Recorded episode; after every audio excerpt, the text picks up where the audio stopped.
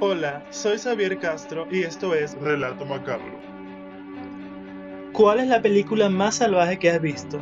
Cualquiera sea la respuesta, la siguiente historia sobrepasa cualquier ficción en brutalidad, por el simple hecho de ser verdad.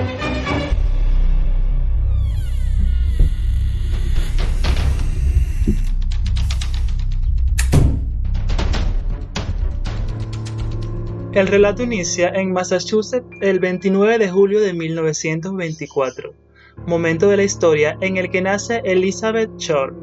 Ella es la tercera de cinco hijas del matrimonio de Cleo Shore y Floyd Sawyer. La protagonista de esta historia creció de manera normal en un escenario campirano que fue abatido por la Gran Depresión. A causa de esto, su padre pierde toda su fortuna y desaparece de la ciudad o comete un suicidio desesperado.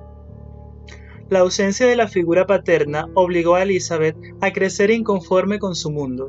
Sus quejas fueron en aumento durante la adolescencia, época en la que comenzó a conocer los vicios del alcohol y la vida nocturna.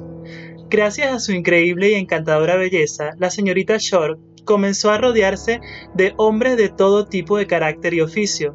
A ella le daba lo mismo meterse con un sargento que con un panadero. Lo importante era divertirse. Elizabeth fue acusada de delitos de menor grado, generalmente causados por beber alcohol siendo aún menor de edad.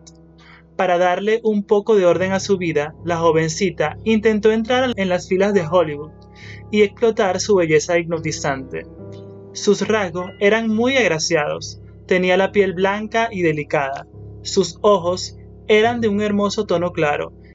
Ella era una belleza norteamericana de antaño.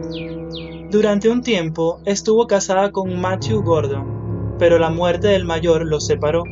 Ante esta desgracia, Elizabeth Shore regresó a su vida de alcohol y lujuria, se mudó a Los Ángeles y comenzó a vivir en los clubes nocturnos. Por esa cualidad, muchos aseguran que ella se ganaba la vida como prostituta. Ella estaba destinada a ser la víctima de uno de los asesinatos más crueles y sangrientos de toda la historia. Elizabeth fue vista por última vez la madrugada del 9 de enero en el Hotel Baltimore, donde estaba hospedada. Al salir, dijo que iba a conocer a un caballero. Esa noche partió, pero nunca regresó. La sucesión de hechos que se dieron a partir de ese día fueron armándose poco a poco, porque en realidad se pudo hacer el recuento de los daños hasta que se encontró su cuerpo mutilado días después. Cuando encontraron de nuevo a Elizabeth Shore, su cuerpo estaba cortado en dos por la cintura, fue quemado con cigarrillos y presentaba pequeños rasguños y cortes. En ese momento se supo que al salir del hotel, Elizabeth fue capturada y llevada a un lugar apartado, donde comenzó su tortura. Primero la amordazó y desnudó completamente. Después la amarró de las muñecas y los tobillos con una cuerda para después ser colgada de cabeza, quedándose suspendida del techo. Su asesino la golpeó como un saco de box por todo el cuerpo. Para no ver su cara de sufrimiento, el verdugo cortó con un cuchillo la carne de sus mejillas, creándole una tenebrosa sonrisa. Le arrancó pedazos del muslo y se los introdujo en el ano y la vagina. También rasguñó con el filo de su arma el área del pubis y quemó con colillas de cigarro uno de sus pechos. Finalmente, la partió en dos desde la cintura. El miércoles 15 de enero de 1947, una mujer que pasaba por el vertedero de la avenida South Norton de Los Ángeles vio su cadáver. En una primera instancia lo había confundido con un maniquí por lo pálido de la piel y las partes del cuerpo dispersas. Cuando se descubrió que se trataba de un cuerpo real, su estómago se revolvió al punto que tuvo un desmayo. Cuando la policía llegó, no pudo terminar de entender la atrocidad humana que sus ojos estaban presenciando. Ante esta horripilante muerte que supera a cualquier ficción violenta, la policía comenzó a indagar en el caso para encontrar quién fue el culpable.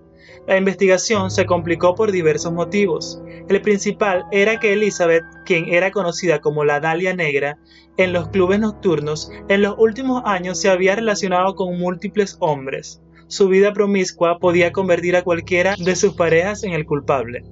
Después de muchas dudas y falsas alarmas, el 21 de enero el asesino apareció. un hombre con una voz suave llamó al periódico Los Ángeles Examiner y dio algunos detalles que no habían publicado sobre la tortura de la víctima. En ese momento comenzó un juego de cartas y pistas sobre su paradero que él mismo iba creando. Al final, el asesino de la Dalia Negra se ocultó sin dejar rastro. Tuvieron que pasar muchos años para que saliera a la luz el nombre de un acusado.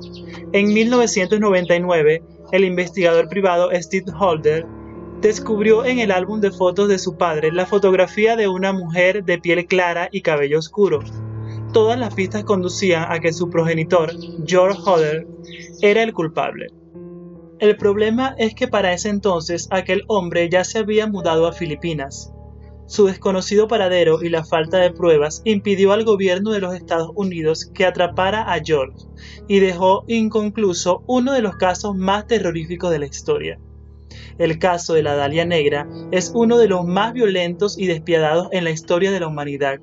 La manera en que fue torturada y murió supera a cualquier película de ultraviolencia, porque por desgracia aquí no hubo ninguna actuación o piedad.